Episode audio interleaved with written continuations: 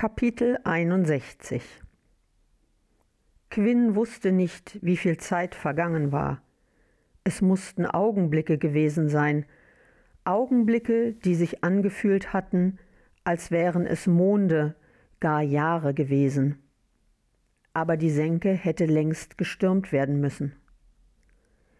Stattdessen vernahm er ein leises Pfeifen, das Pfeifen der Diebe das Lied, das sie gepfiffen hatten, als Quinn zum ersten Mal das gelbe Viertel betreten hatte. Blitzhans Lied. Hier? Unmöglich. Das musste Einbildung sein. Dieses Lied hier zu hören, nach allem, was geschehen war, verursachte Quinn Gänsehaut. Nabu hatte es immer gepfiffen. Die Sorden hatten es gepfiffen. Aber sie alle waren nicht mehr und doch hörte Quinn ihr Lied. Das Pfeifen kam näher. Die Menschen eilten in die Senke zurück. Bevor sie auch nur daran denken konnten, sich ebenfalls in die Senke zu retten, fiel die Tür ins Schloss. Er hörte, wie ein schwerer Riegel vorgeschoben wurde. Was konnte den Menschen im roten Berserker mehr Angst machen als das Horn der weißen Eulen? Quinn, flüsterte Ayana. Sie deutete auf die Mauern des Hinterhofs. Eine Gestalt schälte sich aus der Dunkelheit. Sie war zu klein für einen Menschen. War es ein Troll oder ein Zwerg? Quinn sog scharf die Luft ein, als eine ganze Schar an Gestalten zu der ersten hinzutraten. Ihr Pfeifen wehte über den Hof. Quinn machte sich zum Kampf bereit. Die anderen taten es ihm gleich. Eine der Gestalten ließ sich von der Mauer fallen. Geräuschlos landete sie auf dem Boden. Das Pfeifen hatte nun seinen Höhepunkt erreicht. Als die kleine Gestalt aus der Finsternis auf sie zutrat, verstummte das Lied. Ungläubig starrte Quinn die Gestalt an. Das war kein Troll, das war ein Kind, ein Kind von etwa zwölf Sommern. Es hatte die dunkelbraunen Haare zu einem strengen Zopf geflochten. Ein Mädchen? Ayana hatte als erste die Sprache wiedergefunden. Keine Zeit für Erklärung. Ihr müsst weg von hier, erwiderte das Mädchen eindringlich. Los, klettert die Wände hoch. Sie deutete auf dicke Seile, die zu ihnen herabgelassen worden. Nicht ohne meine Freunde, flüsterte Quinn. Seine Stimme kratzte ihn im Hals. Um die kümmern wir uns, aber ihr müsst verschwinden, jetzt sofort. Weitere Kinder rutschten die Seile hinab und schoben die drei in Richtung der Mauern. Quinn leistete keinen Widerstand. Er war verwirrt, aufgebracht, am Ende. Kraftlos griff er nach dem Seil und zog sich die Mauer hinauf. Die Kälte der Nacht war einer lauen Frühlingsbrise gewichen. Quinn sah zu Nabu. Auf bald, mein Freund. Mögen die Götter ihre Freude an deinen Scherzen haben, verabschiedete er sich in Gedanken. Er schluckte den Kloß hinab und verdrängte die Trauer. Es war nicht die Zeit für Tränen. Quinn wusste später nicht mehr, wie er über die Mauer gekommen war, wie er durch die Gassen geeilt war, wie das Horn der Weißeulen sie verfolgt hatte. Er wusste nicht, wer oder was die Eulen aufgehalten hatte, wusste nicht, wer die Kinder waren, noch wie sie in ihrem Versteck gelandet waren. Alles war wie durch einen dunklen Schleier an ihm vorbeigezogen. Er hoffte nur noch darauf, endlich aufzuwachen, aufzuwachen aus diesem nicht enden wollenden Albtraum. Doch als er am nächsten Morgen nach einer unruhigen Nacht erwachte, entfachten seine Gedanken einen Wirbelsturm, der ihn ohne Vorwarnung in die bittere Wirklichkeit zurückholte. Eine Wirklichkeit, die ihn wie ein Anker auf den Grund des Meeres hinunterzog, ein Meer aus Dunkelheit. Wer vermochte, diesen Anker noch zu lichten? Wer sollte ihn aus dieser Dunkelheit befreien, die immer mehr Besitz von ihm ergriff? Wie sollte er all das jemals vergessen? Wie sollte er jemals in der Lage sein, irgendwann wieder ein normales Leben zu führen? Man hatte ihnen trockenes Brot, etwas Hartkäse und Wasser gegeben. Seine Freunde saßen mit ihm am Tisch, doch selbst Maki hatte keinen Hunger. Sie saßen einfach nur da und warteten. Worauf? Sie wussten es nicht. Das Versteck war nur von ein paar Kerzen erleuchtet. Er hatte keine Ahnung, wo sie sich befanden. Die Tür sprang auf. Drei Kinder traten ein. Wie Schneeflocken drangen Quinns Gedanken zu ihm durch. Er fühlte nichts. Er bemerkte kaum, wie die drei Kinder zu ihm traten, zu ihm und seinen Freunden. Nabu, tot, einfach tot. Dyani, einfach tot. Gerade waren sie noch da gewesen und jetzt? Sie würden sich erst im nächsten Reich wiedersehen. Sie waren Funken, die in den Himmel gestiegen und verglüht waren, für immer. Dieses ansteckende Lachen, nie wieder würde Quinn es hören. Es war einfach weg. Wir müssen so schnell wie möglich die Stadt verlassen. Diese Gedanken, diese Gefühle, er musste sie in den Raum sperren, in den Raum tief in seinem Innern. Wie lange mochte das noch gut gehen? Wann würde er zusammenbrechen unter dieser Last? Wann würden sich all die Gedanken, Gefühle und Schmerzen ihren Weg zurück ans Licht bahnen? Quinn blickte auf. Sein Blick war ausdruckslos, seine Augen gerötet. Wir? Wovon sprichst du? Ich weiß nicht einmal, wer ihr seid und was hier vor sich geht. Die Kinder setzten sich an den Tisch. Es war widersinnig. Drei Kinder, nicht älter als zehn, zwölf oder vielleicht dreizehn Sommer, sprachen mit ihnen, als wären sie dem Kindesalter längst entwachsen. Du verstehst nicht, die Dunklen, sie übernehmen Stück für Stück die Stadt, dass wir euch retten konnten, war nur einem Zufall geschuldet. Wer seid ihr? fragte Ayana argwöhnisch. Wir sind die Drachenelstern, antwortete ein Mädchen mit zerzausten goldenen Locken und dreckigem Gesicht. Ihre Kleidung allerdings, so zerschlissen sie auch sein mochte, sah aus, als wäre sie die einer Adeligen. Warum denn Drachenelstern? wollte Aljana wissen. Wir sind die Kinder der Obrigkeit. Ihr Wappen ist ein schwarzer Drachenkopf. Wir sind aber auch Meisterdiebe, erklärte das Mädchen. Meisterdiebe? Deswegen habt ihr das Lied von Blitzhand gepfiffen? Quinn sah sie durchdringend an. Woher kennt ihr es? Die Kinder warfen sich überraschte Blicke zu. Das Mädchen antwortete Blitzhand hat uns alles beigebracht, was wir wissen. Eine Frau war hier, sie hat uns die Bücher gegeben und uns gelehrt, was es heißt, ein Meisterdieb zu sein. War es eine dunkle? fragte Quinn. Der Junge neben dem Mädchen, der ebenfalls vor Dreck strotzte, schüttelte den Kopf. Bei den Göttern nein, sie hat gesagt, sie käme aus Sordes. Ayana und Quinn wechselten einen Blick. Sie waren sich sicher, dass es eine von Lorenzos Diebinnen gewesen sein musste. Wo ist diese Frau? Sie ist weg. Weg? Ja, als sie das erste Mal vorbeikam, sagte sie uns, wir sollten die Bücher studieren, um uns gegen die Dunklen zu wappnen. Woher wusste sie, dass ihr lesen könnt? fragte Quinn.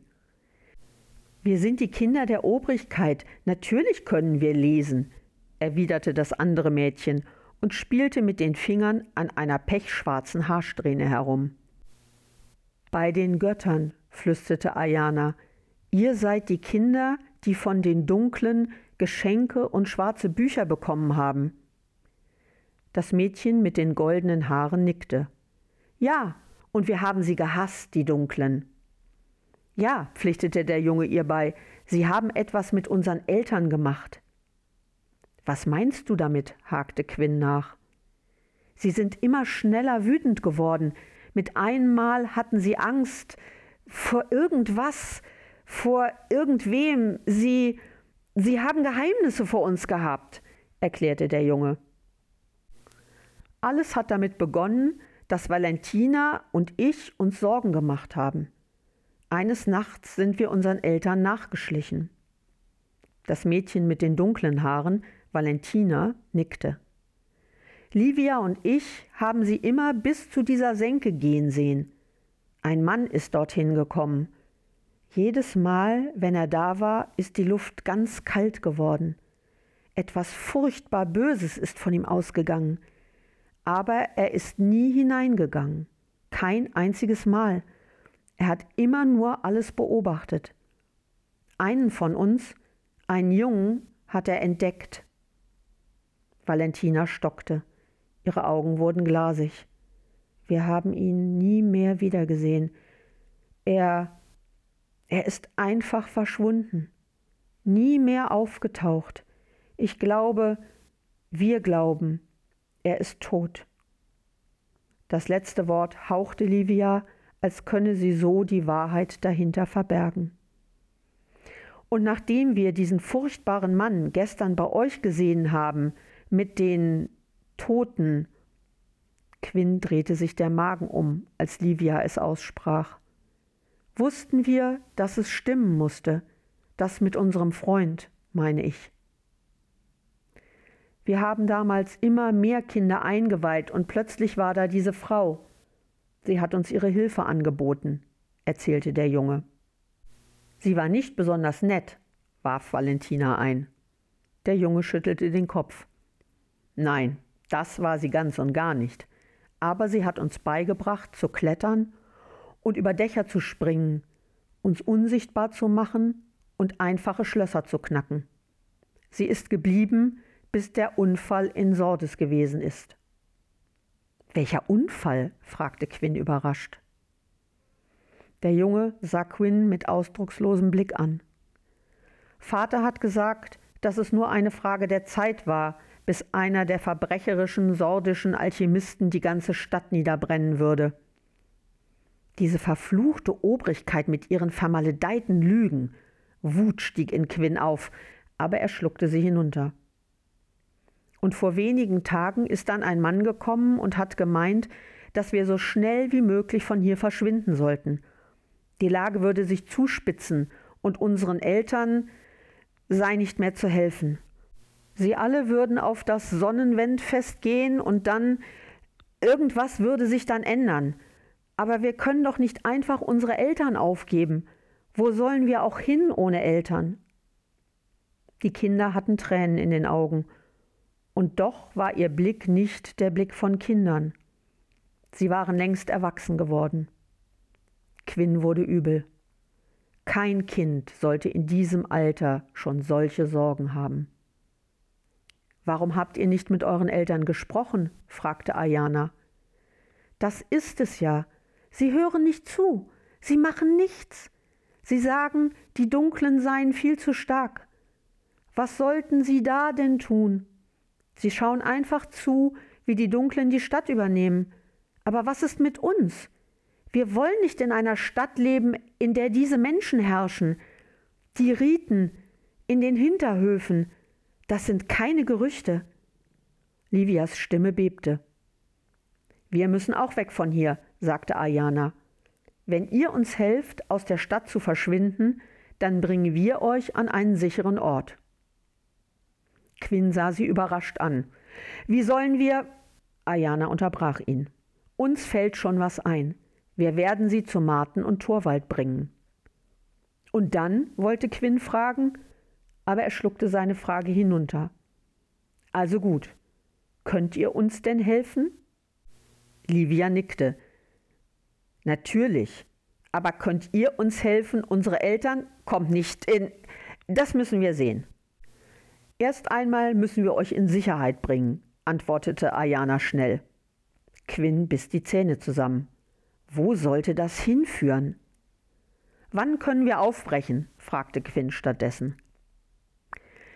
Wir müssen warten, bis unser Spättrupp eintrifft. Das dauert noch ein paar Tage. Ein paar Tage? Quinn sah die Kinder entsetzt an. Und was sollen wir so lange hier machen? Man sucht nach uns. Ihr müsst hier bleiben. Es geht nicht anders. Valentina sah ihn mit entschuldigendem Blick an. Quinn schloss die Augen und nickte dann. Die Kinder standen auf und gingen. Da waren sie wieder, zusammen und doch so allein. Keiner sprach ein Wort. Die Stille war schmerzhaft wie ein rostiges Schwert, das sich langsam durch die Haut bohrte. Sie warteten und schliefen. Essen und Trinken nahmen sie kaum zu sich.